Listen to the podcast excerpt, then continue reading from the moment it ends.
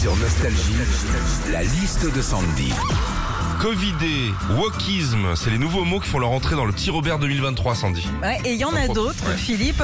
Parmi eux, il y a Instagrammeur, définition, créateur de contenu sur Instagram, ou encore le mot gênance. Alors, la gênance, c'est un sentiment de malaise éprouvé dans une situation embarrassante. hein. Voilà, c'est la définition du petit Robert. Et puis, si vous ne comprenez toujours pas le sens du mot, bah, abonnez-vous à deux trois Instagrammeurs. NFT, Non-Fungible Token en anglais, fait aussi son entrée dans le petit Robert. Le NFT, c'est une sorte de crypto-monnaie. Alors moi, de ce que j'ai compris, parce que j'ai beaucoup, beaucoup bossé le sujet, c'est qu'en gros, tu as un truc qui t'appartient, mais n'importe qui peut s'en servir, mais tu restes propriétaire parce que tu as un certificat d'authenticité.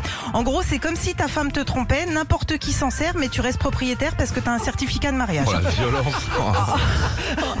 Enfin, le mot brouter euh, Ah. fait son entrée dans le dictionnaire.